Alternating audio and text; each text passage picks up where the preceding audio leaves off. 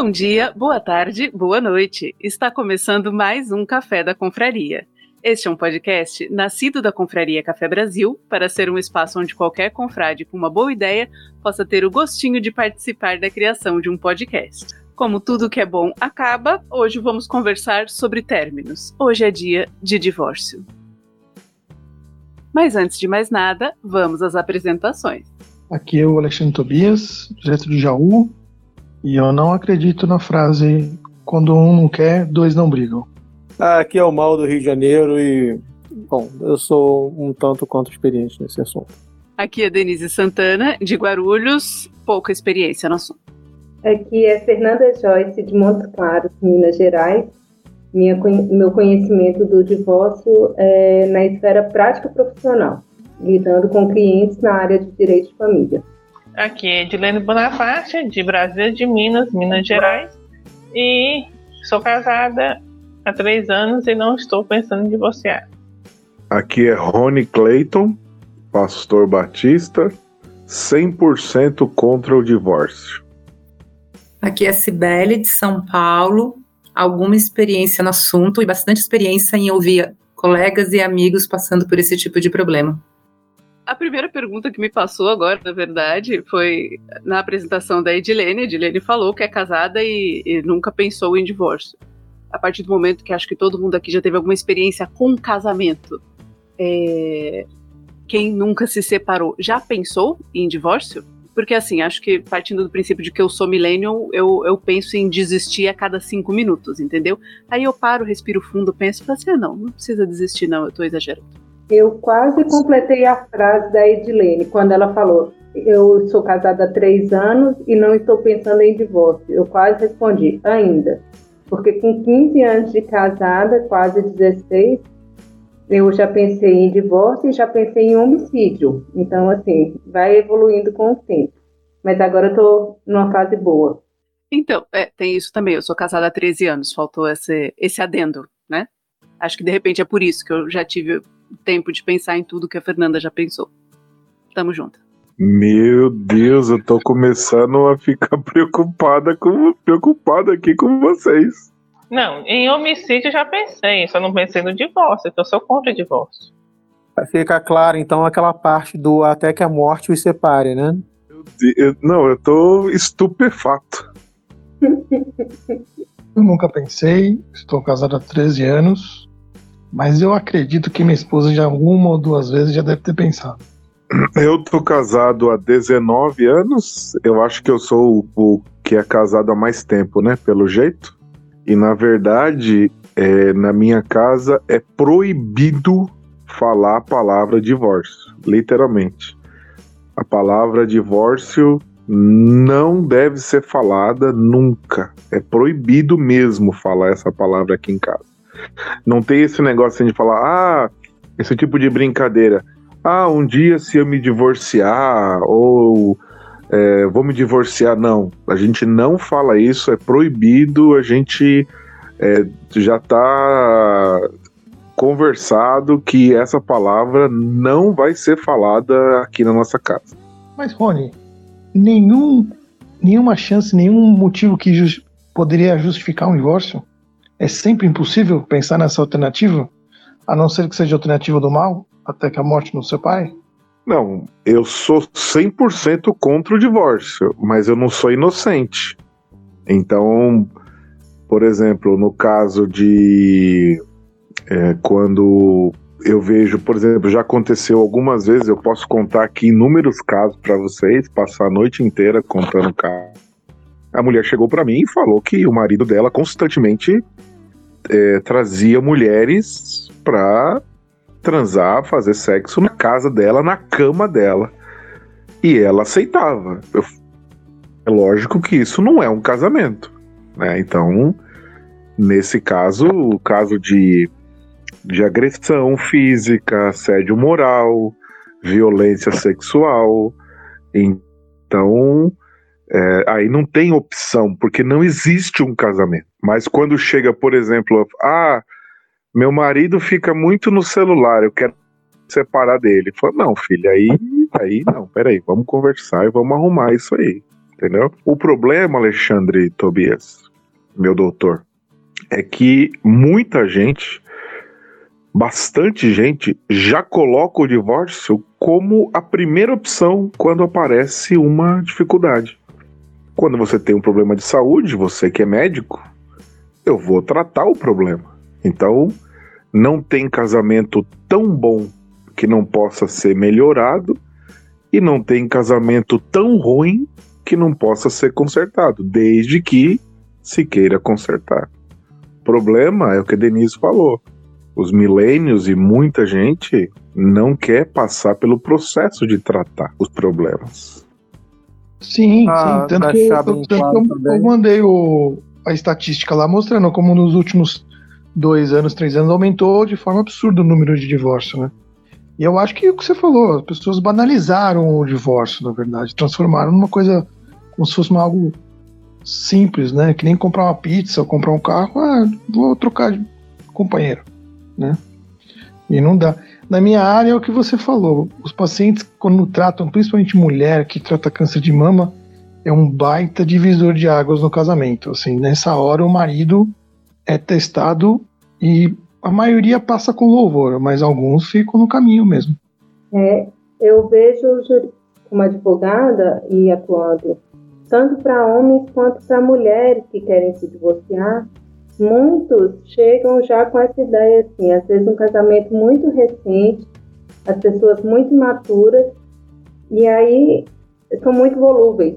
É, eu concordo com o que o Rony falou, que o casamento é indissolúvel. Para mim é, mas por uma questão religiosa.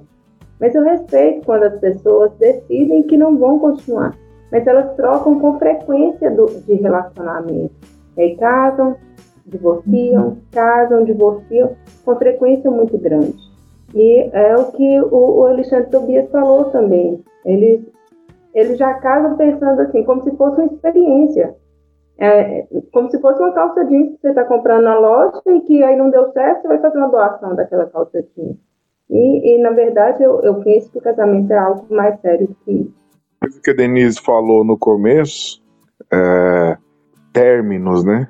O divórcio pode ser que seja um término quando não tem bens, quando não tem filhos, quando não tem muita coisa, mas é, a partir de se tiver um filho, acabou. O divórcio é só um começo de uma vida diferente, porque não tem término continua. Né? Então, continua. Quando tem bens. Outro dia eu vi um, um casal brigando por causa do cachorro. E o cara conseguiu provar na justiça, isso que eu achei um absurdo. Talvez a doutora Fernanda Joyce possa esclarecer melhor como ele conseguiu isso. Mas o cara conseguiu provar que o relacionamento dele com o cachorro era de pai e filho. Por isso ele ganhou a guarda do cachorro no divórcio. Então o divórcio não é só um término, né? O divórcio envolve muitas outras coisas. Né? Eu, eu entendo o amor pelos animais, mas eu juro, eu juro para você que eu não consigo entender essa questão de judicializar a questão de cachorro. É, tem gente que pede guarda né, dos animais, na, como se fosse na divisão da responsabilidade dos filhos. E aí querem colocar os, os cachorros na mesma esfera. É, eu, não, eu não dou conta de discutir isso, porque eu vejo é, casais discutindo uma pensão alimentícia de 30% do salário mínimo para, às vezes, sustentar dois filhos. E, e aí querer discutir quem é que vai ficar com o cachorro, para mim é, é demais. Eu, eu, não dou conta dessa discussão, não. Eu, eu vi a decisão no processo, na época até é, fui consultada para dar uma entrevista sobre isso aqui na minha cidade, mas eu não dou conta de falar sobre esse assunto porque eu acho que é muito especial. É, tem outras coisas tão mais profundas para serem discutidas no Tribunal de Justiça e o Judiciário perder tempo com isso, eu acho que deveria ser dada alternativa para eles. Olha, já que você tem dinheiro e tempo para gastar com isso, contratem um mediador extrajudicial e decidam lá com ele. Não vai caber ao judiciário orientar e dividir essa questão. Vocês que lutem, resumindo a questão. Vou falar, vou falar meu lado da experiência, tá? Eu tô aqui é, com um cachorro que não fui eu que adotei. Assim, não fui eu que quis adotar, mas eu adotei no meu nome. E a pessoa que deveria estar cuidando agora falou assim: não, se vira aí, porque tanto lá. e eu segurei o BO, entendeu? Então, por mim, eu mandaria o cachorro para a dona judicialmente. Se tiver essa opção, agora que o Rony falou, eu quero, entendeu? Tem essa opção sim. Você pode mandar, entra na justiça aí, vai ter que gastar um dinheirinho, né? Mas você consegue mandar de volta o cachorro. E até pensão agora que a Fernanda falou, pô, pelo menos são dois sacos de ração por mês. Paga pelo menos um, não tem problema. Essa era a minha sugestão, brigar pela pensão do cachorro. É... Uma dúvida, Fernanda. Os pedidos de divórcio, você vê uma, uma diferença entre é, eles são mais pedidos pela mulher, são mais pedidos pelo homem, ou isso é absolutamente indiferente no Brasil? Eu não tenho estatística sobre isso, mas eu vejo que eu, eu sou mais procurada por mulheres. As mulheres normalmente é, decidem formalizar aquilo que de fato já é. Às vezes tem é, já tem casais, por exemplo, que têm 10 anos que são afastados e separados de fato, e aí eles decidem, aí a mulher decide procurar o advogado para poder organizar, para poder documentalmente estar liberado. Às vezes o, o, o, o ex-marido já mora com outra pessoa, já tem uma outra família, mas ele insiste em manter aquilo ali e como se não fizesse diferença na vida dele.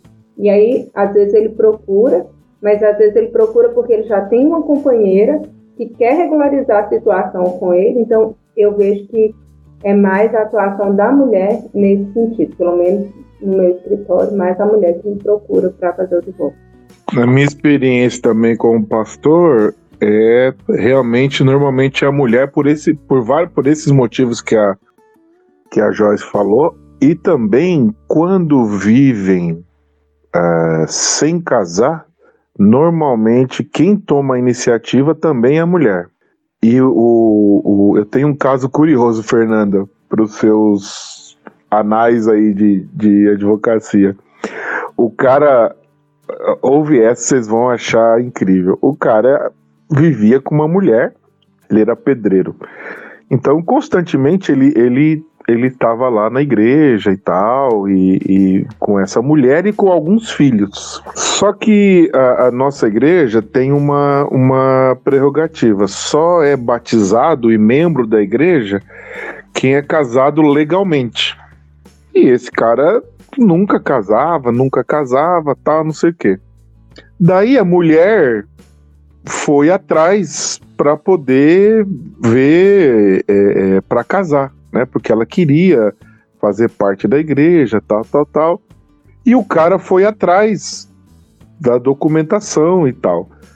E aí ele foi atrás da mulher, que ele foi casado. Quando chegou lá, no cartório, ele viu que ele estava casado mesmo com ela, que, que a, o advogado que tinha colocado, parece que não fez o que ia fazer.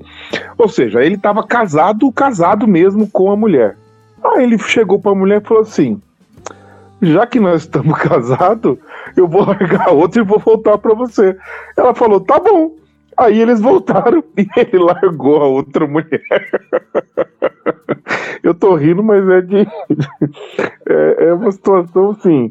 Ele largou a mulher que ele já vivia há 15 anos e voltou com a esposa ah, já que a gente tá casado, pra que gastar esse dinheiro pra separar? Então, vou largar outra.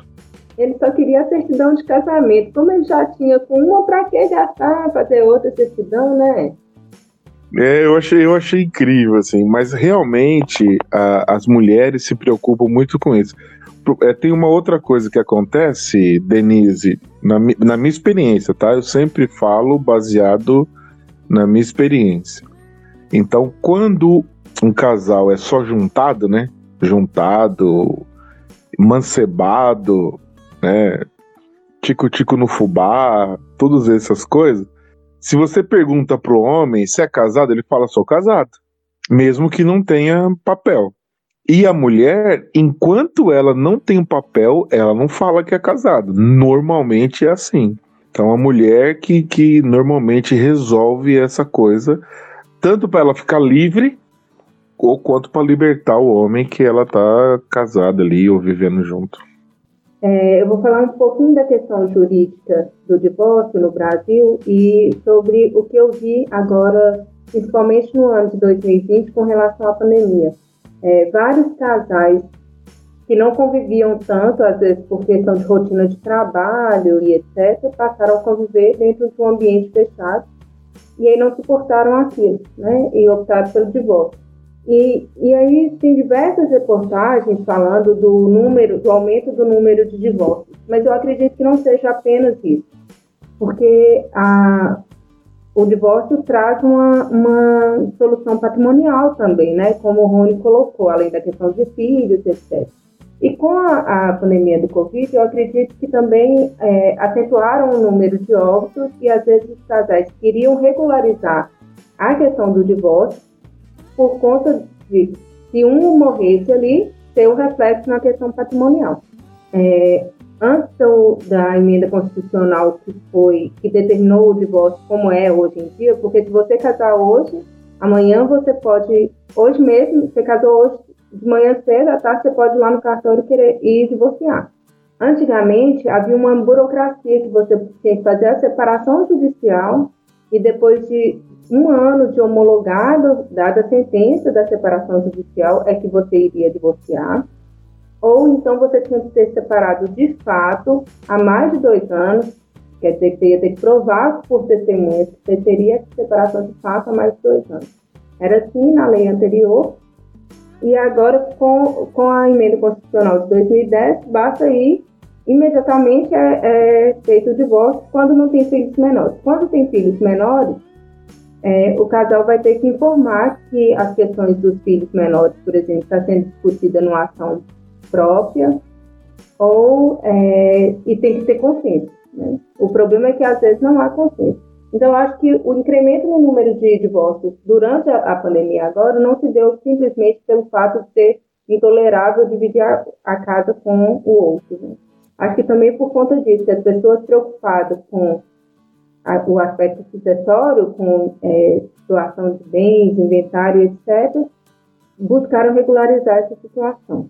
E é, é que é curioso, é, quando fala de divórcio, separação de fatos, então aconteceu igual o Rony falou, de uma pessoa que se separou de fato, pode ter sido o caso desse casal aí que estava separado é, de fato, procurou um advogado, fez a separação judicial, mas a separação judicial dizia respeito mais à, à questão do, das, dos deveres e obrigações matrimoniais do que a questão do, do casamento em si. E eles mantinham aquele vínculo por mais um ano obrigatoriamente. E só depois disso é que registrava-se na certidão de casamento que eles estavam divorciados, que permitia que a pessoa casasse novamente. E lá na certidão ainda tinha, tem que estar escrito que já foi resolvida a questão de partilha de bens. Porque ou você era casado na, no regime de separação total de bens, e aí estava tudo resolvido, mas se for casado no regime de comunhão parcial de bens ou comunhão universal de bens, isso traz um, um, um reflexo no, no próximo casamento que você vai casar. Porque se você não tiver feito a partilha de bens, obrigatoriamente no novo casamento você tem que casar pelo regime de comunhão de separação total de bens. Isso às vezes não tem muito é, um aspecto prático assim, mas uma, um único imóvel às vezes. Eu tenho uma cliente, por exemplo, que já separou tem mais de oito anos e ela tinha um único imóvel e o imóvel era financiado, aquele financiamento que a pessoa faz por 30 anos e ela não consegue se vincular. E o sujeito, às vezes, atrasa o pagamento, ela está tentando fazer a venda extrajudicial do bem, e o nome dela é negativado porque está lá no contrato, tem multa, tem a questão de aluguéis arbitrados em favor dela, mas ela não consegue resolver a questão, porque a pessoa acreditava que ia ser resolvido ao longo dos anos e, e, e a gente sabe como a justiça no Brasil é morosa, infelizmente tem essas questões que são dentro do universo do divórcio. Mas eu queria escutar da Cibele também as histórias dela lá nos bastidores, como que ela vive isso. Então, mas falando que nem o Rony comentou, eu não fui casada legalmente, eu morei seis anos com um namorado, e namorei com ele por uns quatro anos, mais ou menos, né? A decisão foi minha de me separar, E mesmo não sendo casada legalmente, como a coisa. O relacionamento em si, a separação foi, foram extremamente complicados, eu fiz aquela dissolução de sociedade, paguei tudo, tudo que eu tinha que ele falou, você que quer se separar, então você que pague tudo, eu paguei tudo que tinha que pagar, porque eu falei, eu não quero mais vínculo nenhum com essa pessoa. Então, assim, eu queria viver a minha vida mesmo e não queria saber o que ele estava fazendo, o que ele não estava fazendo, né? E, e, e sim, eu me resolvi bem com isso. Passado uns tempos, hoje eu sou solteira, não tenho namorado. Se aparecer alguém legal, eu, eu, vou ter um relacionamento. Casar, não sei. Morar junto, não sei. Vou ter que ter um relacionamento para responder isso. Aí, com toda essa experiência, muitos amigos me procuravam para conversar. Eles falavam: Nossa, você sempre põe a gente no chão. E eu falava para ele: Gente, olha, o relacionamento, é, você tem que estar apaixonado mesmo, porque não é fácil. Então, você decidir casar ou morar com alguém achando que no plano geral as coisas se resolvem, não, não resolve, gente. Aí eu conversava com eles e eu percebia que eu não conseguia convencê-los pelo lado emocional. Aí eu falei, bom, então vou tentar convencer pelo lado financeiro. Falei, ó, vocês gastam uma grana do caramba. É muita grana que vocês gastam. Quantas pessoas divorciadas, desquitadas, separadas que vocês conhecem que conseguiram se refazer. Não estou falando de gente rica, estou falando de gente ali, o normal da sociedade brasileira. Quantas pessoas vocês conhecem que conseguiram se refazer, conseguiram ter sua casa, conseguiram ter ali sua vida, de repente casar de novo e, e estar assim de uma maneira confortável financeiramente ou emocionalmente? Quantos? Ah, sei lá. Falei, nossa, gente, não, realmente não vou convencer, né? E realmente eles se separaram, vieram conversar comigo de novo e falaram: nossa, por que, que a gente não te ouviu? Eu falei, ah, gente, não é que eu tinha razão, mas eu gostava de vocês, tudo, e eu não queria. Eu já estava percebendo que vocês estavam entrando numa roubada. Como eu entrei numa roubada, não foi por falta de aviso, mas foi, né? Ingenuidade, é, era muito imatura, era muito novinha, né? Mas, gente, todo mundo me avisou. Não teve uma pessoa me apoiando para ir morar com ele. Não foi por falta de aviso. Eu falei, então, gente, eu passei por isso, eu gostaria assim de ajudar quem pudesse ajudar. É. Mas é isso. Vou fazer um, uma pergunta agora, meio que advogado do diabo aí. Todo mundo que casou e a maioria do pessoal que vocês conhecem que acaba casando, principalmente a, a pergunta direcionada para as mulheres, tá? Vocês têm aquela síndrome de princesa da Disney que acha que o casamento vai ser aquela coisa maravilhosa e blá blá blá, fogos, né? Assim, no céu estrelado e tudo mais? Ou já chega num choque de realidade de, porra, ter que lavar a louça às 10 horas da noite no inverno com água fria do cacete e remela, ronco, essas coisas assim? Para falar a verdade, mal, eu sempre tive de adolescente, quando eu fui, fiquei adolescente, eu nunca tinha vontade de casar, porque a experiência visual minha, né, que são minhas irmãs, são experiências que, negativas em relação ao casamento. Eu falava que não ia casar nunca. Eu vivia falando que não ia casar nunca. Quando eu quando eu comecei a namorar um rapaz, era meu primo e tudo, a gente se apaixonou, ficou aquela coisa e ficou parecendo que era uma história da Disney, como diz você. Nós decidimos casar e tudo. Só que não deu certo. Foi uma história trágica e não deu certo. Graças a Deus. Aí a partir daí, eu pense, comecei a pensar em casar. Assim, eu decidi que eu ia querer casar. Aí, depois disso, demorou o quê? Dez anos para eu casar. Quase. Foi dez anos para eu casar. Então, assim, eu tinha uma ilusão de que casamento era uma coisa mais não exagerada como da Disney, como o príncipe encantado no cavalo branco. Mas eu creio que eu tinha assim uma ilusão de uma coisa melhor, uma, uma um status, um status Disney, como diz você. Mas a realidade é muito diferente. E quando você, depois que você casa e tá vivendo junto, o que segura mesmo é o amor, não tem outra, outra opção. Você não. Você, a, a, luta é diária, a luta de estar junto é diária. Mas é verdade. Quando eu casei, você acha que você entende o que você está fazendo, mas só quando você entra no negócio que você vê como é a dinâmica mesmo, né? Porque quando você namora, você não convive todo dia, né? Não é o desgaste não é o mesmo depois que você casar. Aí eu descobri, por exemplo, que a geladeira não é mágica, né? Eu morava com a minha mãe ainda, quando eu, antes de casar. Aí eu descobri que tinha que ir no supermercado. E descobri que minha esposa não gosta de ir no supermercado. Então aí eu tive que descobrir que eu gosto de ir no supermercado. Coisas assim, né? Eu te entendo, te entendo. Aqui, se bem que aqui a gente, né, é, estou falando inclusive na frente dela, é, se acerta bem, né? Eu, por exemplo, odeio arrumar a casa. Né? Ela já, já gosta. E ela odeia cozinhar e eu já gosto. Então a gente está juntando as partes fortes para fazer funcionar a coisa, né? Mas aqui ainda não, não tem nada oficial, não. É só no test drive, assim. Ó, fala alguma coisa aí. Então, até então tem dado certo. Só que ele é muito esquecido e eu faço a lista de compras. Mesmo pedindo, ele esquece. É, entendeu? É, Denise, aquela parte sanguínea que eu falei naquele dia. Então, respondendo a sua pergunta, mal, eu me casei com 23 anos, tá? É, e na verdade, acho que eu casei pouco iludida na, em, em um certo sentido. Eu me casei justamente porque eu acreditava que eu estava iludida, né? Um namoro muito tranquilo, a gente se dando sempre muito bem, e eu tinha os meus planos, e dentro dos meus planos, é, eu queria, queria me mudar, queria fazer um monte de coisa. E aí ficou nesse negócio de, de terminar ou casar. E eu achava que casar era melhor justamente porque eu achava ruim ficar com essa ilusão de um relacionamento perfeito. Porque uma vez que ninguém tem relacionamento perfeito, é impossível que eu tenha um, entendeu? Então eu partia do princípio de que eu já vivia numa ilusão. E que manter esse tipo de ilusão seria muito ruim. Então que casando a ilusão ia acabar. Bom, nesse sentido eu acertei, né?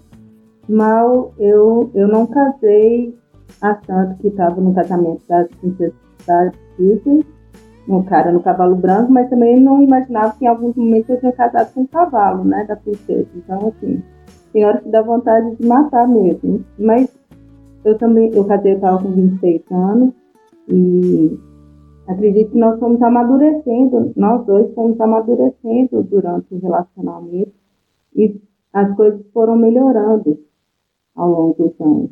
E a gente já está ansioso para participar da celebração do seu casamento, que o pastor Rony vai presidir a celebração. Ansioso para viver esse casamento e esse vai ser eterno. Opa, é só marcar a data. Mas eu sou 50% que estamos aqui firme e forte, né? Falta a outra metade, né? Se acertar e tudo mais. A gente tem os projetos juntos aí, mas também tem os projetos individuais. Ela tem muita coisa para fazer e tudo mais. Mas uma parte boa, né? Que a gente pelo menos já concorda, que eu não gosto muito da minha sogra. Então tá tudo certo. Tá dentro da normalidade, viu? Então, esse negócio de ilusão, assim, né? É... Eu comecei a namorar com a minha esposa em dezembro de 2000. Na verdade, em novembro de 2000, eu estava na Inglaterra e ela no Brasil. Eu mandei uma carta para ela dizendo assim: se você quiser casar comigo, você me liga. Aí ela me ligou lá na Inglaterra. Tava em Londres. E quando eu voltei em dezembro, eu falei: eu quero casar, eu não quero namorar. Então, se você quiser namorar, não é para mim, eu não quero uma namorada, eu quero uma esposa. E aí ela aceitou. Né? Então passou. Nós começamos em dezembro de 2000. Em julho de 2001 eu fiquei noivo. Em junho de 2002 a gente casou. Né? Então foi entre namoro, noivado e casamento seis, é, um ano e seis meses porque eu, eu queria casar, eu não queria namorar. Então, para mim não teve ilusão, não. Eu sabia muito bem que eu queria, sabia, entendi muito bem. Para mim, a melhor coisa de, do casamento foi poder sair de casa e voltar a hora que eu quisesse. Isso para mim foi muito bom. Porque a gente saía na sexta-feira e dormia na rua e tal e, e não dava satisfação para ninguém. É, eu me senti mais adulto. Então eu não, não tive ilusão, não. Apesar que a pergunta foi para mulheres, né? Mas eu, eu casei bem consciente. Deixa eu fazer aqui uma, uma, umas explicações, mas antes, ô Rony, estranho tu falar isso, cara. Tipo assim, eu aos 16 anos já falava pra minha mãe, quando saía na sexta-feira, falei, tchau, coroa. Ela falava, volta quando? Eu falo, domingo lá pras 11 meia-noite. Ela, tá bom, se cuida. E tipo assim, é estranho você falar isso, tipo, não tinha que dar satisfação para ninguém. Que para mim era uma não, coisa... Enquanto, enquanto eu tô morando na casa da minha mãe, quem manda é ela. E eu não podia sair simplesmente sem avisar. E é assim também com as minhas filhas.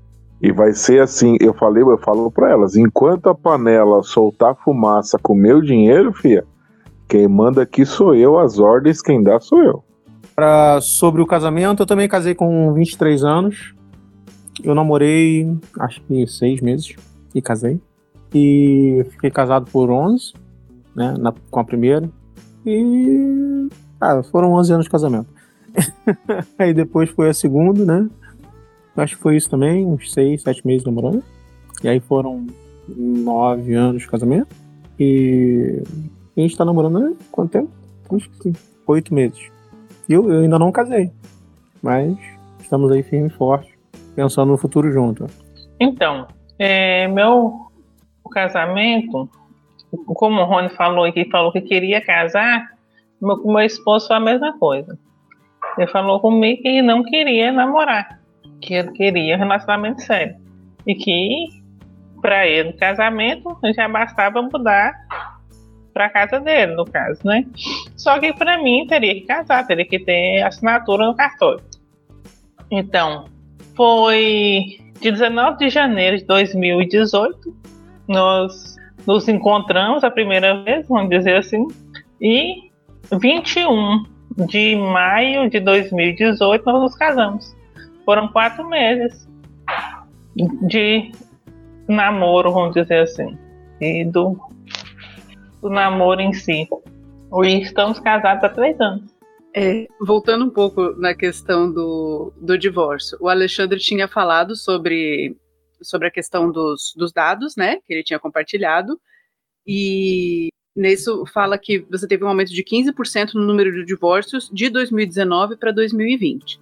Só no segundo semestre de 2020 foram 43 mil divórcios e que, nesse período de pandemia, foi disponibilizado o serviço de divórcio extrajudicial por meio online. A Fernanda também falou sobre a questão das, das mudanças na legislação que também tornaram, que foram tornando ao longo do tempo o divórcio algo mais acessível. Vocês acham que essa facilidade pode pode acabar sendo algo ruim, ou seja, de levar a divórcios impulsivos? Ah, eu acho que a facilidade do divórcio é, a, a, maneira como ficou fácil, vai no cartório e tal, é muito mais barato, facilitou bem tomar a decisão. Eu acho que muita gente tomou, ah, vai lá no cartório e, e já resolve. É, eu, eu fui chamado um dia por um casal, eu visitava o casal, o casal da minha igreja ali, tal. E aí meu pastor me chamou e falou: Rony, eu acho que o casal tal tá com problema. Aí eu falei, tá bom, eu vou lá. Quando eu cheguei lá, o casal já estava divorciado e não falou nada.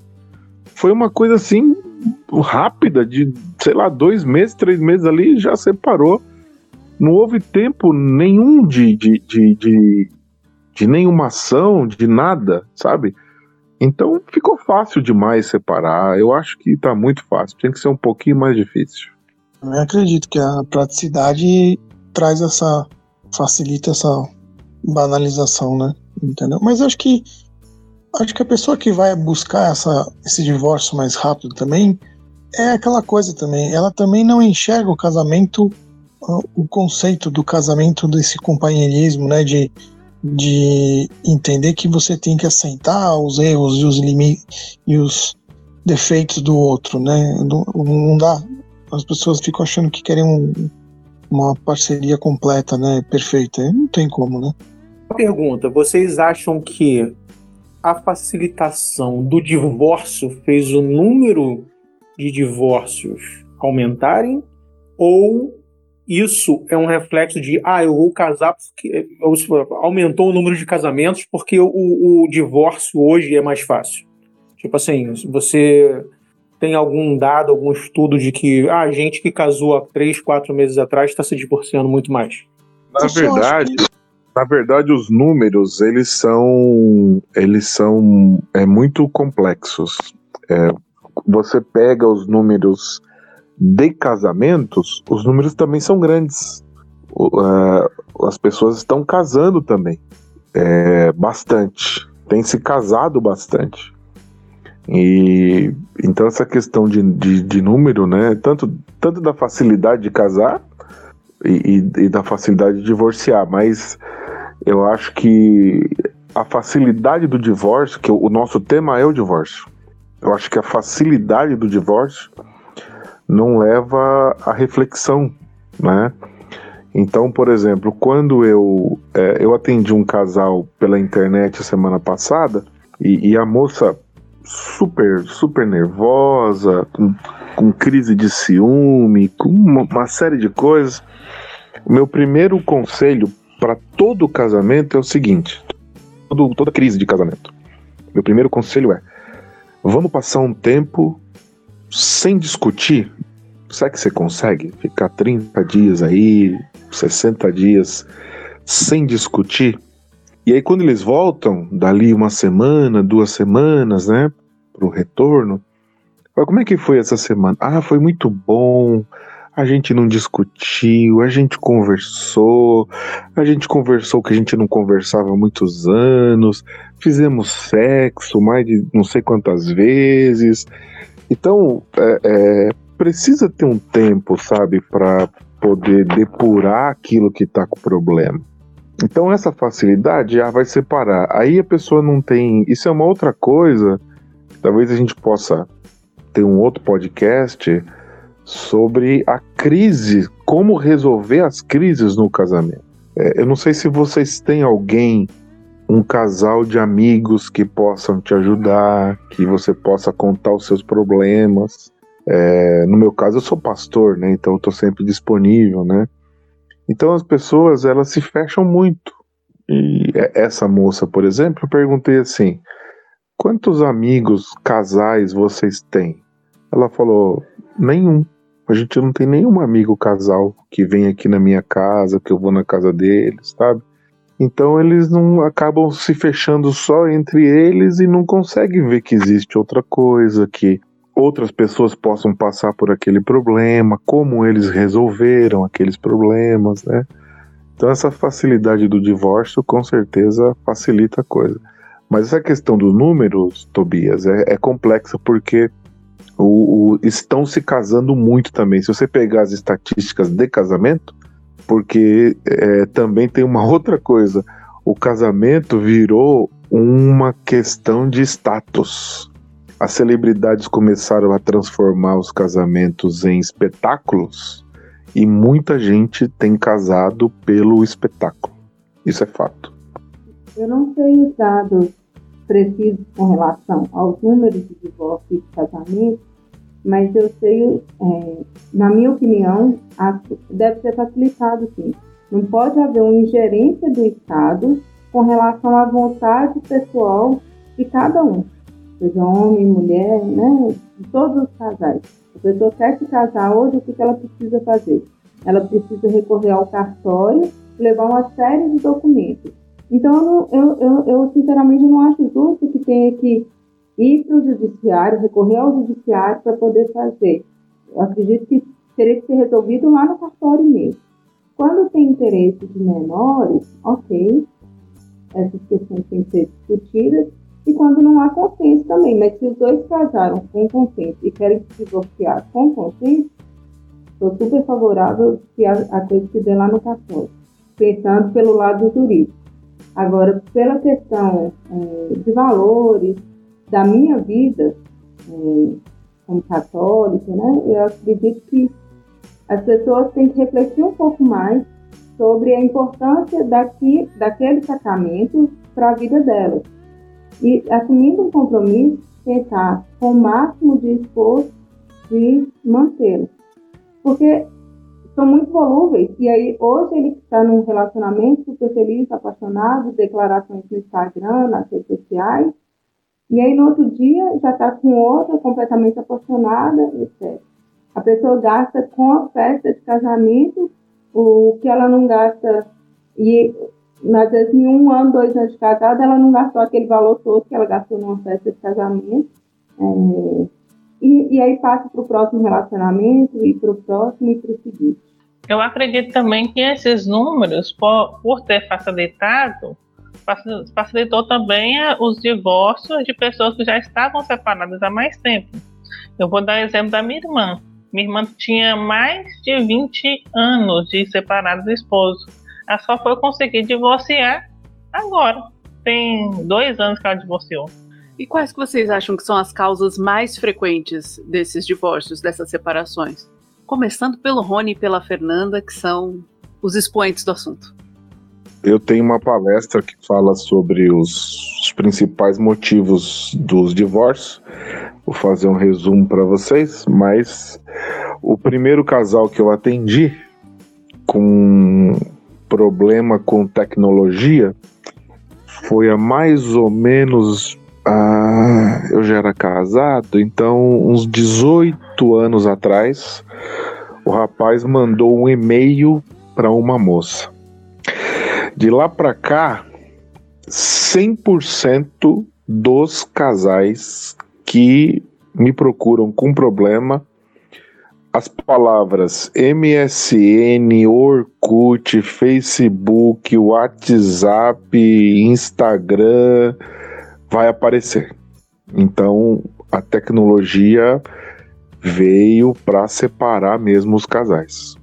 Impressionante, porque ficou muito fácil o flerte, o nude, é, a live na madrugada. Ficou muito fácil.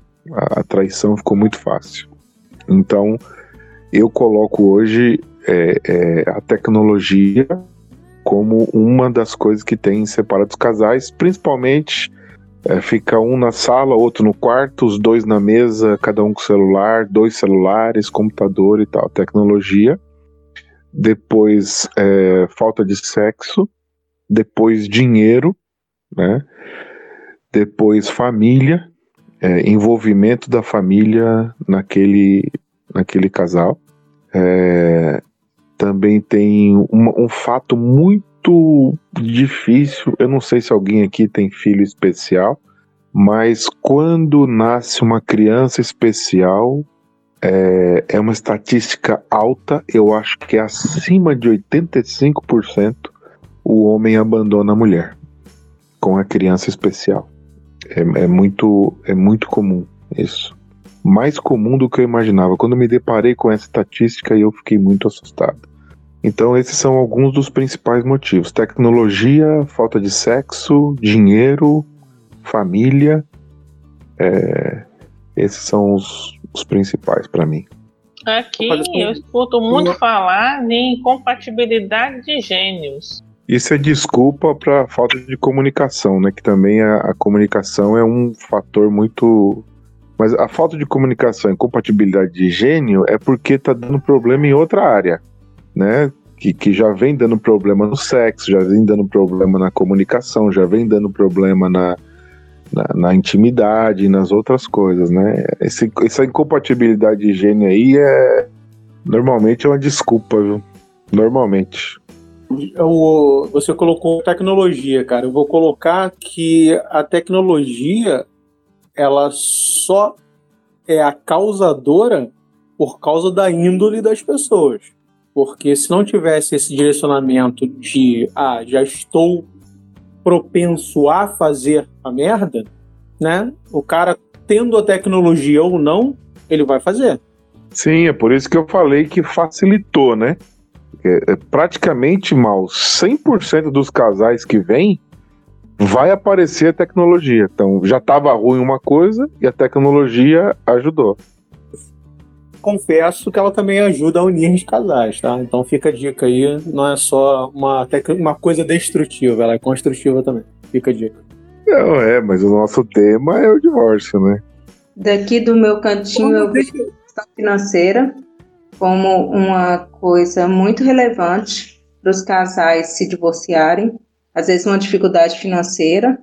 É, e isso, pela minha percepção, também vai para a falta de maturidade, porque em alguns casos a questão financeira leva à falta de comunicação, às vezes a, a liberdade que um deles dá para interferência da família é, no casamento, né? Porque um está com dificuldade financeira, o outro recorre aos pais ou algum familiar, e aí permite que esses parentes é, ditem regras para o casamento deles. É, o nascimento de filhos também, em alguns casos, e aí para mim também é um reflexo da imaturidade dos casais, porque em muitos casos a mulher tende a ficar muito zelosa pelo filho e às vezes esquece um pouco do casal, da vida do casal. É, falta de sexo, com certeza, e falta de comunicação também é, é reflexo da, da imaturidade, né? E basicamente essas questões assim que são as principais questões que são apresentadas. Em alguns casos, violência, mas no caso de violência eu já acredito que é, é um reflexo de um, de um contexto, né, que não, não, não é uma, uma violência assim que é contínua. Então, a pessoa não casou sendo agredida, ela em um determinado momento a outra pessoa explode e agride, a, agride normalmente a mulher agredida, né? E, e a infidelidade também. Mas todas essas questões que eu apresentei, fora a questão financeira, é reflexo de maturidade do casal. Eu é... acho que a minha esposa pensou em separar quando, em 2018, 2018 eu me mudei para Rio Verde. A gente mora em Jaú, mas eu recebi uma proposta de trabalho em Rio Verde, em Goiás. E, e na época ela foi comigo visitar, a gente foi junto ver conversamos, eu falei, vamos. Ela falou, vamos. Como era uma coisa nova, eu ia montar um serviço de oncologia para o hospital da Unimed de lá, uma coisa que não estava nada muito certo. A gente combinou, né? Eu vou na frente e depois de dois meses você vem. E aí deu dois meses, ela estava insegura. Falei, ah, então tá bom, daqui a mais dois meses você vem. E nisso, foi seis meses. Depois de dez meses eu estava lá, cada vez mais envolvido com o trabalho, com o serviço. E eu ia e voltava para Jaú todo final de semana. Eu pegava o carro, 800 quilômetros, fazia 8 horas de viagem na sexta-feira e 8 na segunda-feira. É, todo final de semana indo e voltando. Poucas vezes eu ficava por lá, pro trabalho. E, mas isso foi desgastando a gente. Essa distância não fez bem, né? Foi afastando um pouco nós dois, assim. E ela fala que nessa época ela pensou.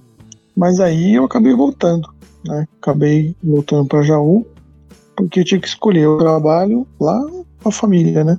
É, Sibeli, no, no caso que você falou, né, de você começar a olhar tal e, e ver essas, é, essas incompatibilidades antes, o que que você nota mais, o que que te chamou a atenção nesses casos que, assim, rapaz, esse negócio não vai dar certo? a pessoa que venha conversar comigo fosse meu amigo, minha amiga, um colega, teve inclusive vários colegas de trabalho que se abriram comigo do nada, assim, eu falava, meu Deus, e agora, né? Mal conheço a pessoa, né? Reclamavam demais da outra pessoa. Falava, gente, se você gosta da pessoa, ela tem defeitos, vai ter defeitos, ninguém é perfeito, né? São defeitos que são toleráveis. Para você conviver, tem que ser defeitos toleráveis. Então eu falava assim: olha, eu aprendi o seguinte: eu tenho que respeitar a pessoa, ela tem que me respeitar, os valores e os princípios precisam ser parecidos. Os opostos se atraem só lá nas histórias da Disney. Falei, na realidade não funciona. Falei, eu vi isso comigo mais de uma vez, vi isso com várias pessoas. Quando eu fui morar com esse namorado, a gente vinha de realidades muito diferentes. Eu não sou rica, mas assim, os meus pais sempre se esforçaram para dar o máximo de oportunidades para a gente estudo. Então, assim, eu tinha livro à torta e à direita em casa e toda a liberdade de ler o que eu quisesse, pesquisar o que eu quisesse. Então eu gostava muito de estudar, então eu tinha muita vontade de crescer na vida, não sei o quê. E ele vinha de uma situação já mais aquela o pai dele tinha sido tinha comércio, bar, a mãe trabalhava num bar, eram pessoas ótimas, mas extremamente simples, né? Então ele foi criado num contexto muito diferente do meu. E ele não se conformava com o que eu sabia, com o que eu queria ir atrás e não sei o quê, né? E eu falava para ele, mas eu não estou negando o nosso relacionamento. Ah, você está negando sim, você não me respeita. Falei, como assim eu não te respeito? É, você sabe que eu sei menos que você. Então por que, que você age dessa forma? Eu falei, peraí, se eu estou querendo fazer um curso para eu ir melhor no meu trabalho, onde está a falta de respeito com você? Então, sabe, assim, a mentalidade é muito diferente, né? Então não adiantava explicar. Para ele aquilo não servia. Para ele o que funcionava era eu ser inferior a ele, no, no contexto dele, né? Então, isso que eu falava para as pessoas, eu falei, gente, observa bem. Se você está namorando e até agora você falou coisas dela para mim, gente, você mais reclamou dela ou dele do que você falou bem. Você tem certeza que você quer casar, morar com essa pessoa? É isso que você quer? Porque já é começar com os dois pés esquerdos, né? Ah, mas eu não enxergo dessa forma, é que no plano geral as coisas funcionam. Eu falei, não, as coisas não funcionam no plano geral, as coisas funcionam ali. Na hora que tá roncando, acorda com mau hálito de manhã, larga o copo sujo na pia e não lavou. Então você tem que aprender a conviver com certas coisas, né? Por exemplo, o meu ex, ele não baixava a tampa da bacia sanitária. Eu não gosto de deixar a tampa da bacia sanitária levantada. Eu, eu simplesmente, a hora que eu passava pelo banheiro e via, eu ia lá e baixava, sem falar um pio para ele. Então eu fazia algumas coisas, eu, não ligava para isso. Eu gostava dela baixada, mas eu não ia lá encher o saco dele por causa disso. Ah, não, eu já ia encher o saco. Falei, para quê? Né? Falei, então, observa. Vai observando ali, viaja junto, convive um tempo junto, mais tempo juntos, para ver se bate alguma coisa, né? Se você tá reclamando demais, gente, pé no chão. É isso mesmo que eu quero? Então, isso que eu conversava bastante com eles, eu escutava muito o que eles tinham para dizer e depois eu dava principalmente a experiência que eu tinha, mais o que eu tinha observado de outras pessoas, né? Falava, olha, a decisão é sua, mas eu coloco esses três pontos sempre, né? Claro, e gostar da pessoa, né? É gostar da pessoa, ter respeito, valores e princípios parecidos. Porque senão, gente, é fatal, não funciona. Eu acho que eu perdi alguma coisa. Por que, que você começou a aconselhar as pessoas de relacionamento? É o seu trabalho? Eu não entendi. Não, Rony, as pessoas simplesmente vinham conversar comigo. Sei lá, olhavam para mim e. Tanto que uma vez tinha um rapazinho no escritório, ele tinha 18 anos, tinha uma namorada super firme, não desgrudava da namorada de jeito nenhum. E ele falava muito de mim para a namorada. E eu era, na época, acho que uns 14, 15 anos mais velha que ele. Ele tinha 18, acho que eu tinha uns 30 e poucos, né? E aí uma vez ele sumiu, minha namorada, a gente trabalhava tudo com MSN, ela entrou no computador dele na ele deixava o computador na casa da namorada, ela entrou no MSN e me chamou. Ah, cadê fulano? Eu falei, nossa, ele saiu daqui. Eu fiquei preocupada. Eu falei, nossa, será que foi assaltado, né? A gente morava, a gente trabalhava ali na Vila Olímpia, volta e meia tinha uns assaltos. Eu falei, olha, ele saiu tal horário, não sei o que. Ah, porque eu não consigo falar com ele. Se, se você falar com ele, me avisa. Falei, não, tudo bem, você também. Eu fiquei preocupada, né? No dia seguinte ele chegou, sentou do meu lado e abriu o coração. Assim, eu tinha um contato mínimo ali com ele, né? E ele abriu o coração. Ah, porque a gente é muito novo e eu percebo que eu não gosto mais dela, não sei o que. Eu falei, então conversa com ela. Né? Não, não fica sumindo desse jeito. Eu fiquei preocupada com você, achando que tinha acontecido alguma coisa com você. E ele ficou meio chateado de ter deixado as pessoas preocupadas, né? E aí ele foi, conversou com ela, terminou o relacionamento com ela, né? Depois ela veio, me chamou, agradeceu. Ai, obrigada por você ter conversado com ele. Ele conversou super direitinho comigo. Tô super triste, mas ele me respeitou, né? E eu falei, gente, que responsabilidade, né? Mas as pessoas vinham, vêm assim para mim. Tinha até um amigo que ele brigava com a namorada, ele me ligava, posso passar na sua casa? Eu falei, ah, não, você brigou com ela de novo? Ah, briguei, preciso conversar com alguém. Eu falei, tá bom, vem aqui. E aí a gente trocava uma ideia. Eu, a mulher me odiava, gente. E ele falava que ele estava comigo. Ela me odiava. Só que eu falei, não, tá bom, vai. A mulher não vai querer nem me ver pintada de ouro e cravejada de diamantes. Mas beleza, vamos te acalmar. E conversava com ele tudo. Eu falei, meu, tenta entender o relacionamento. Ah, mas é que ela não faz as coisas do jeito que eu quero. Eu falei, cara, não é assim que a vida funciona. A gente tem que achar pessoas parecidas. Se ela não é parecida, não é aquilo que você quer, ah, mas ela é loira de olhos verdes. Eu falei, ah, gente, peraí, então aí não dá nem para conversar, né? Então, sabe, é, era mais assim, as pessoas me procuravam muito. Eu procuro não me meter.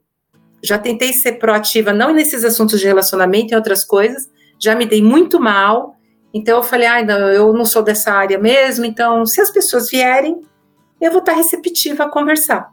Né? E eu tento falar assim, o mínimo possível, eu procuro mais escutar mesmo. O casamento é isso que você falou. As pessoas ficam achando que vão mudar o outro, né? Você tem que entender que você tem que aceitar o jeito que ele veio. Se você achar que com o tempo vai ser diferente, pelo contrário, eu acho que essas manias só se ficam mais caracterizadas cada vez mais forte, né? Só piora, né? Quando eu vou fazer casamento, a pessoa tem que ter 11 encontros comigo e no 12 encontro eu digo se faço ou não o casamento. Porque eu não sou obrigado a fazer o casamento, né? Eu só faço casamento que eu acredito. Se eu, porque eu não quero carregar o peso de falar assim: ah, todo mundo sabia que ia dar errado e eu, eu fiz o casamento, né? E aí veio um rapaz é, ah, pastor, nós vamos casar dali 40 dias. Aí ele falou, eu falei, mas como assim? Não, a gente vai casar e a gente quer um pastor que faça o casamento. Eu falei, então não é comigo. Não é comigo essa. essa... Se você quiser me contratar para fazer o, a cerimônia como mestre de cerimônia, aí eu vou, você me paga e eu vou. Agora, como pastor, não. Você tem que vir fazer os encontros comigo. E aí sim, vai, mas não pode ser daqui 40 dias. Eu achei que o rapaz não ia voltar. Na semana seguinte vieram os dois. E aí começaram a fazer os encontros, desmarcaram o casamento. Fizeram os 11 encontros. Passou um mês, o rapaz terminou o namoro. Porque ele viu que não tinha nada a ver, igual a Sibeli tá falando ali não tinha nada a ver. Ele queria, ele queria A, a menina queria Z. É, assim, não tinha nada a ver um com o outro. Então, os, os encontros que eu faço é para tentar minimizar um pouco do divórcio, né? Então, ainda, graças a Deus, eu tô, tô vencendo aí.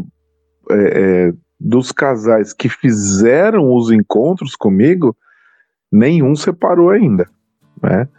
Então, graças a Deus, né? Não separaram, mas passaram por dificuldades, como qualquer um passa por dificuldade. Mas isso, isso que o Tobias está falando, é eu assino embaixo completamente. Você não vai mudar o outro. E sabe o que acontece? As meninas que estão aqui, também que vão ouvir o podcast, muitas vezes é a mulher que procura o divórcio e muitas vezes, ou a maioria das vezes, é, são elas que seguram um casamento falido. Aquilo já não é um casamento já há muitos anos e ela vai segurando aquilo ali, achando que vai conseguir resolver o problema daquele homem. Eu não sei quantas vezes eu ouvi a seguinte frase: só eu posso dar jeito nele.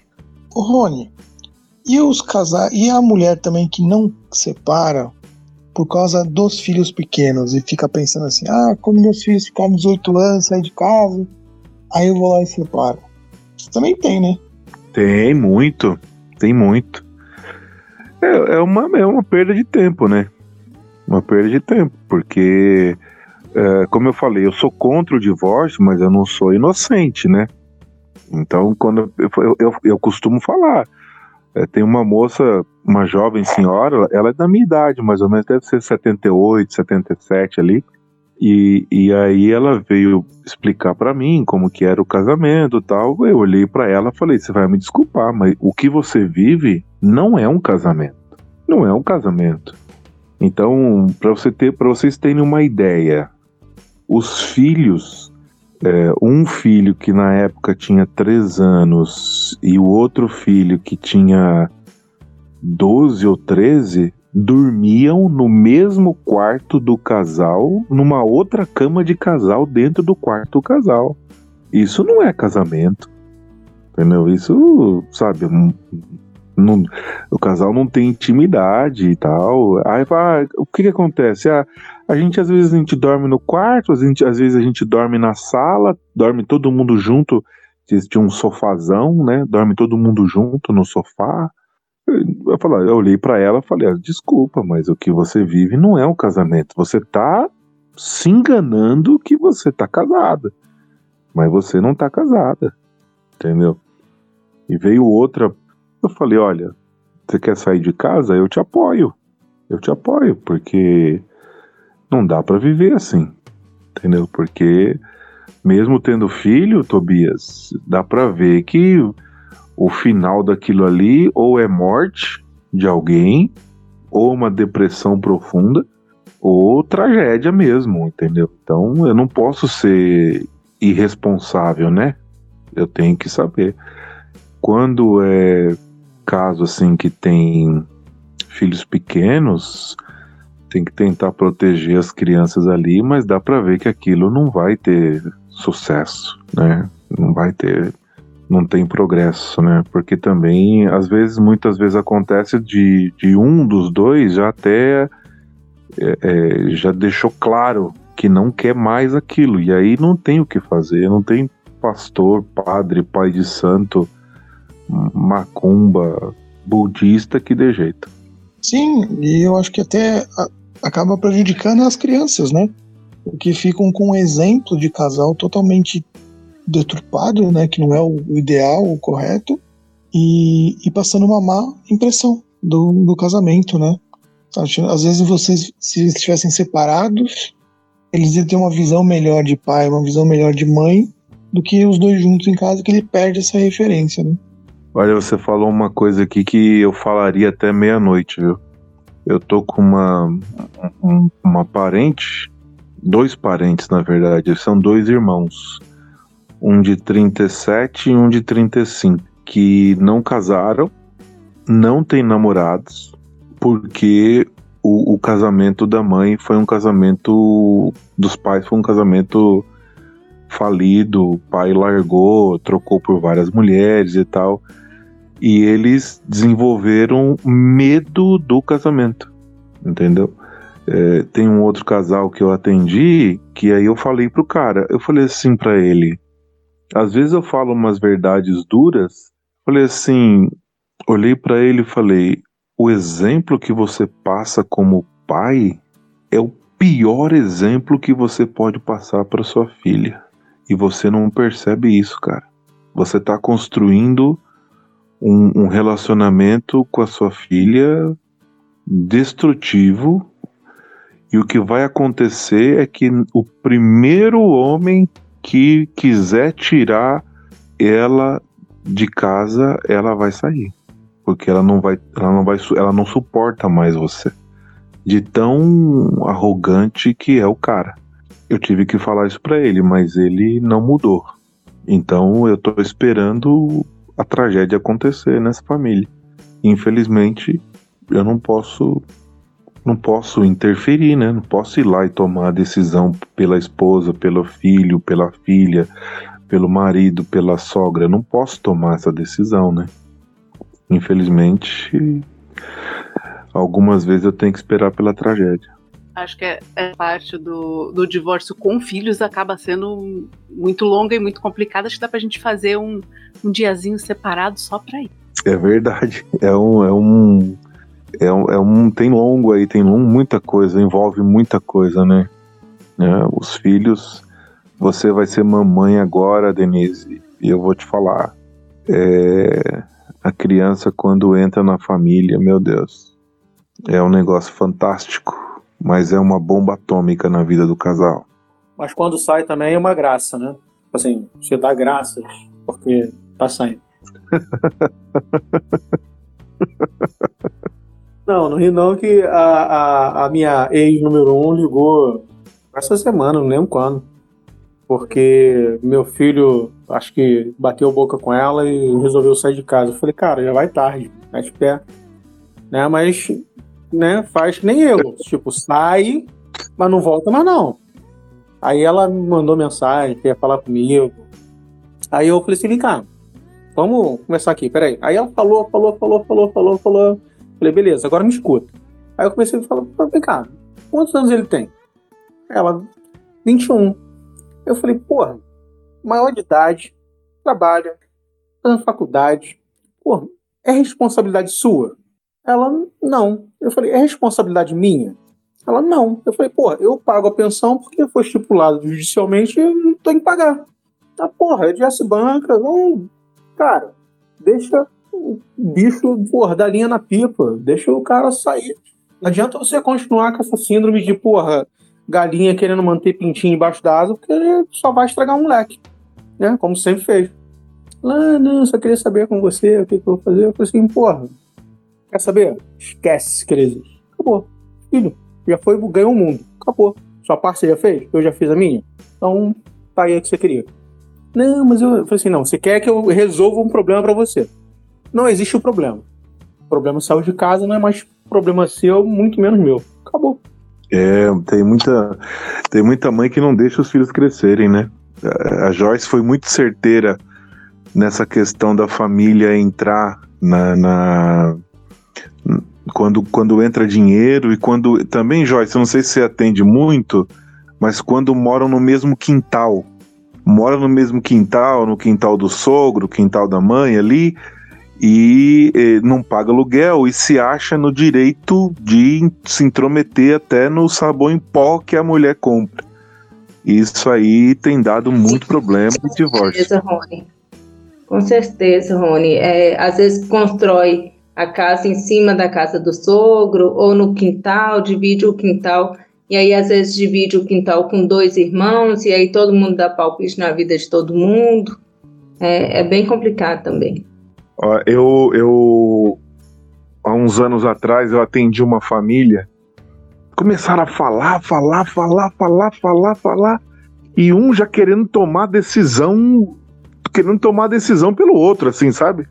Aí eu olhei pra cara deles assim, eu falei: vocês, vocês têm que tomar cada um conta da sua própria vida. Vai para casa cada um toma conta da sua vida e deixa o, o, o outro resolver. Isso não é problema de vocês. Não se meta na vida um do outro. Ficaram bravo, mas depois voltaram e falaram: Não, pastor, você tinha razão mesmo. não dá. Família se metendo na, na, na vida do outro vai dar problema. Denise, não sei como que é a sua, como você está se preparando para isso, né? Apesar que você é médica, né? Mas quando tem filho, meu Deus do céu, faça isso, faça aquilo, faça o quê? Para minha mãe eu já resolvi assim, falei, mãe, a filha é minha, fica quieta. Vou, vou pular essa essa pergunta até porque as pessoas não costumam me dar muita sugestão. Eu tenho fama de não segui-las. Enfim, deixa para lá. É, indo então para a última pergunta. No, nos náufragos, eu lembro que uma vez eu ouvi eles falando mais ou menos o seguinte: que casamento, quando é ruim, a gente suporta, quando é bom, a gente aproveita e quando está insustentável, a gente termina. Jamais confunda a primeira com a última. É, vocês falaram muito sobre imaturidade no final das contas, né? A maioria desses casos que vocês contaram falam muito sobre imaturidade, que talvez entre no ruim. E o que, que vocês acham que é insustentável? Aquilo que olha e fala assim: não, isso não tem jeito, isso é divórcio mesmo, e pelo amor de Deus, saia dessa. Tentando respostas sucintas, porque a gente já vai acabar, tá bom? Falta de Eu respeito acho... e palavrão. Na minha opinião, é traição sistemática. Se, se, se o, a mulher é uma traidora sistemática e o homem é um traidor sistemático, eu acho que aí não tem jeito, não. Aí não, não, não tem como sustentar, não. Ah, para mim também é da falta de respeito. Para mim é falta de respeito e traição. Tra traição também, para mim, é insustentável. Para mim é traição, falta de respeito e agressividade. Na agressão, para mim, é um bagulho sério. Né? Porque é, foi a causa do. É uma das, né? Do, do segundo término. Então, tem valores assim que você não deve negociar nunca. Eu, Denise, eu posso deixar um, uma repetir uma frase aqui que eu falei no começo. Agora nós já vamos às considerações finais e conclusões. Vamos lá. Abra seu coração, Rony. Então tá bom. As conclusões finais é o seguinte: eu acho é, e tenho visto, tenho acompanhado, tenho participado de situações muito difíceis que foram resolvidas. Então, é, com ajuda, com ajuda especializada, às vezes precisa mesmo de de um médico, de um psiquiatra, de um terapeuta, de resolver um problema, né? Mulheres, por exemplo, têm muito problema de hormônio, problema de tiroide, que muda muito o temperamento e o homem não entende, depressão e tantas outras coisas. Então, quando se entende o problema, é possível resolver. Então, eu quero deixar uma palavra aqui, tanto para vocês quanto para quem vai ouvir depois. Não existe um casamento tão ruim que não possa ser melhorado. Olha, desculpa, mas eu vou deixar uma outra frase aqui então, cara. Não existe um casamento tão ruim que não possa ser piorado também. E eu vou deixar uma dica para as mulheres que vão ajudá-las com os homens e com os filhos delas, homens também. A tampa da privada. Dá para ensinar eles a baixar a tampa da privada como? É só ensinar eles a darem descarga sempre de tampa, tampa baixada. Pega um filme Magipack, deixa uns 10 centímetros em cima do vaso e dê a descarga. E mostra pro fulano o quanto joga água pra, em forma de vapor pelo banheiro. Dar descarga de tampa aberta é nojento. Então sempre tem que abaixar. Se você mostrar isso, vai convencer o fulano. E o prêmio Nobel da Paz vai para o Alexandre Tobias. Muito bom. Agora deixa eu fazer só uma última pergunta aqui. O trabalho para abaixar a tampa não é o mesmo que se tem para levantar a tampa? Então, se alguém teve um trabalho para levantar, outra pessoa pode ter um trabalho para abaixar também sem problema. Eu posso abaixar pegando a cara do sujeito e colocando na tampa e segurando até abaixar com a cara dele. Porque se ele levantou, por que, que ele não pode apagar? Abaixar? Ora. Começou a agressividade. E ela já falou que já pensou em homicídio, hein? Pelo jeito, ela imaginou batendo a cabeça dele no, com a tampa da privada. Deixa eu fazer também uma pergunta aqui. Pelo jeito, a Fernanda, a Denise, a Edilene já pensaram em homicídio. A Cibele também já pensou em homicídio? Ai, não, gente, eu só pensava, assim, quando eu me separei, eu levei um ano para me separar. Eu só pensava em ir embora. Eu não, assim, ah, mas, nossa, todo, a família toda ficou, não, faz isso, faz aquilo. Não, eu só quero ir embora. É, eu sou bem pacífica nesse sentido. Eu ia lá e abaixava a, a, tampa da bacia sanitária e não falava nada. Mas também não ficava de olho assim, ah, não, ele foi no banheiro, eu vou lá olhar. Não, a hora que eu passava, eu ia levantava, eu ia lá e abaixava. Ufa, Pô, eu tava pensando, horário, mas... tava pensando, tava pensando que todas as mulheres tinham esses pensamentos homicidas. Sei que passou do horário, mas agora a Sibeli falou uma coisa e até me levantou uma dúvida. Tanto para ela e o Mal, que já separou também. A Sibeli falou que levou um ano para separar. Às vezes vocês tiveram a sensação de frustração, de não querer separar porque não queria admitir que não tinha dado certo? Cara, eu vou te falar, isso é normal. É, é... Como é que eu vou te explicar? Casamento é um projeto de vida. Porra, você não entra nisso brincando de casinha. Você tá ali e aponta pro futuro com uma outra pessoa e fala, porra, vamos lá, vamos remar junto. Né? Aí, a partir do vamos levar essa analogia em frente. A partir do momento que você tá remando, né, e a outra parte não tá remando e fica né, é, é, de braço cruzado, só olhando o celular e falando assim, não, deixa eu postar esse meme para aquele like, não sei o quê, fica difícil, fica insustentável, você se frustra, né? E aí você continua fazendo, você espera uma mudança, você não impõe uma mudança, mas você espera que, ah, sei lá, de repente um raio atinja. Então é normal você se frustrar.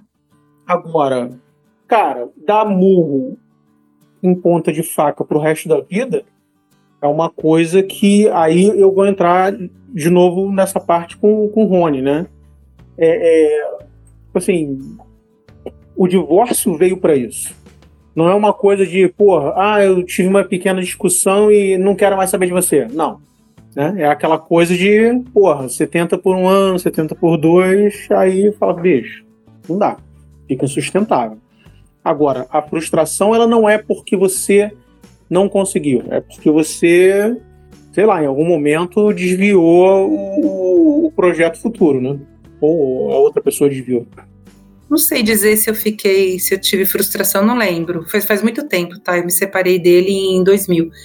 Mas eu tinha, assim, quando eu entrei no relacionamento, eu fui criada, assim, o tipo de família que eu tenho foi criada para constituir família, para casar e tudo mais, né? Então eu não entrei no relacionamento com ele e falei, ah, se não der certo eu vou me separar. Eu, eu me entrei no relacionamento para dar certo. E eu investi tudo que eu podia. E, e eu, eu, fiz muita coisa errada, achando que eu estava fazendo certo. Ele era muito ciumento, ele era muito mais velho que eu. E eu achava que, ah, tá bom, se eu parar de usar batom, ele vai parar de falar. Não, daí a pouco ele implicava com a blusa, implicava com o cabelo, implicava com o sapato, implicava com tudo, né? Então, um dos principais motivos foi a, o ciúme e a agressividade que ele começou a demonstrar, né? Eu falei, nossa, não dá. Ainda assim, eu tentei por um ano e conversando, não sei o quê, mas ele não aceitava, né? Ele não queria saber, né? E aí eu me separei. Né, eu falei, nossa, não tá dando. E aí as pessoas começaram a falar, porque as pessoas não falavam muito. Aí as pessoas falavam para mim: Nossa, a gente percebia que só você investia no relacionamento. Ele não estava nem aí. Não que ele não, a gente percebia até que ele gostava de você, mas você fazia todo o investimento no relacionamento. Eu falei: Nossa, né? Como eu estava cega. E aí que eu falei, né? A gente vê valores, princípios, respeito. Eu era muito imatura quando eu comecei a me relacionar com ele, era muito nova, nunca tinha tido um relacionamento, tinha já tido namoradinhos, mas não um namoro mesmo, né? Mas aí a gente, graças a Deus, a gente aprende na mesma encarnação. Eu ia perguntar antes, já que você abriu, você, você vivia um relacionamento abusivo, então? Sim, vivia. E ele chegou a bater em mim, eu cheguei a ficar com hematomas, né? Não existia ainda.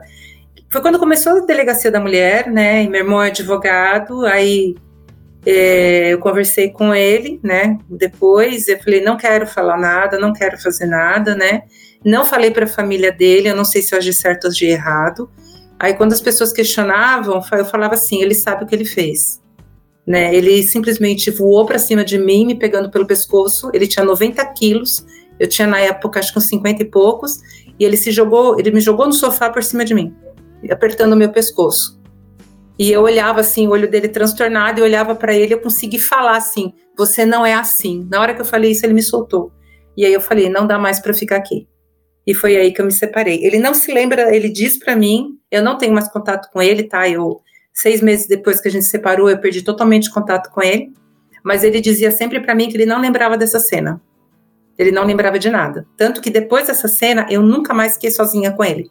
Quando eu fui buscar o restante das minhas coisas no apartamento que a gente morava junto, eu sempre ia acompanhada ou com meu pai ou com um dos meus irmãos. Sempre ia com um homem junto comigo, porque ele respeitava. Se fosse outra mulher, ele não respeitava. Então, por uma questão de segurança também, também para não dar bobagem, né? Vamos fazer dessa forma, né? Entendi, mas e aí você nunca mais casou e nunca mais teve relacionamento duradouro, assim? Tive mais um relacionamento que também foi outro desastre. Aí eu aprendi e não tenho traumas disso, né? Mas hoje eu sou bastante seletiva. Mas não tenho raiva disso. Eu acho casamento super bonito, acho relacionamento super bonito. Se aparecesse alguém legal, eu, nossa, teria um relacionamento sem problema nenhum. Demorei muito para confiar nas pessoas de novo. Assim, eu não, não concebia ficar sozinha num lugar com um homem junto comigo porque eu imaginava que se de repente eu falasse, não, eu não quero tomar água, ele podia levantar a mão para mim. Então eu levei alguns anos para superar isso. Mas eu fui enfiando na minha cabeça, fiz terapia. E falei assim, gente, nem todas as pessoas são assim, né? E aí depois eu tive um namoro, um namoro curtinho, que o cara era muito bacana, mas ele ainda estava muito mal resolvido com a separação dele, que a gente acabou se separando porque ele não sabia o que ele queria. Eu falei, olha, não dá para ter um relacionamento assim, né? Mas ele me mostrou que é possível você ter um relacionamento legal e falar não, eu não gosto disso e a pessoa olhar para você, ah, então tá bom, né? Porque não era essa a realidade que eu tinha nesse, nesse outro relacionamento. O lance da Sibeli, eu só ia colocar que quem bate esquece, né? Mas quem apanha não esquece. Exatamente, exatamente. E, e essa regra de ouro também. Eles pedem desculpa, falam que nunca mais vai se acontecer. Isso é uma grande mentira. É verdade, mas ele nunca pediu desculpa para mim, porque ele dizia que ele não lembrava disso. Ele só falava para mim: eu não fiz isso. Desculpa mas a expressão, eu... desculpa a expressão, mas é, é, esse tipo de, de canalha, ele não, não assume mesmo, né? A culpa de nada, né? Passando por isso, gente, me fez entender é, relacionamento abusivo. Por que tem aquela mulher que volta pro cara? Né? É, é um negócio muito louco. Eu ficava, eu percebia que a coisa não era legal, né? Não que ele fosse agressivo, ele começou a ficar agressivo no final do relacionamento. Mas assim, aí você vê, gente, eu não era uma pessoa burra, eu vinha de uma relacionamento, de uma família ótima, tinha estudo, conhecimento, um bom emprego, não sei o quê. Por que, que eu não dei um basta antes, né? E aí você vai procurando entender aquilo, aí eu comecei a entender mulheres que não conseguem se desligar né, desse relacionamento abusivo. Não é você chegar. Pior coisa que você pode falar para uma pessoa assim, seja homem, seja mulher, é: ai meu, dá fora, vai embora. É a pior coisa que você pode falar. A abordagem tem que ser completamente diferente, né? Graças a Deus, eu nunca tive ninguém próximo que passou pelo mesmo problema que eu, né? Eu só via pessoas falando assim: não, ele é, ele é ciumento. Ah, mas depois que casar, passa. E eu falava: não passa, não, gente. Só vai piorar. Não sei quem foi que falou isso aí agora também. Falou: ó, casar, acho que foi o Alexandre. Foi depois que casar, só piora. E só piora, gente. Não é porque, ah, pode ser que logo depois que você case fique legal, que nem no caso dele, o ciúme dele sumiu no começo do relacionamento, no final do relacionamento voltou com tudo, né? Então pode ser que suma por um tempo, mas vai acabar voltando. Então, assim, não se iluda, né? Deixa eu te fazer uma pergunta, Sibeli. É, você percebeu também, depois que é, assumiu explicitamente para você mesmo que aquilo era um relacionamento abusivo, você percebeu sinais lá atrás um namoro que você antes não tinha percebido? Ou você é, é achou que era bobeira, mas depois viu que aquilo ali se tornou o início da bola de neve para culminar lá no final? segunda parte. Achei que não era nada e depois se transformou numa bola de neve. A gente, é tudo junto, né? É, imaturidade. Eu falava, o pessoal falava, ah, sua estima, sua autoestima era baixa. Eu falei, baixa, ela era inexistente, gente, né? Então não tinha aquela coisa de me achar com valor. Por isso que eu falei, né? Eu vinha de uma família ótima. Por que, que eu me deixei levar por aquilo? É o lado emocional, né? Ah, o que que pode? Todo mundo me falou, ó, oh, você tá entrando numa roubada. E eu entrei na roubada mesmo assim. Só que quando eu percebi que eu estava na roubada, eu falei: bom, eu entrei nessa roubada, eu vou ter que sair dela.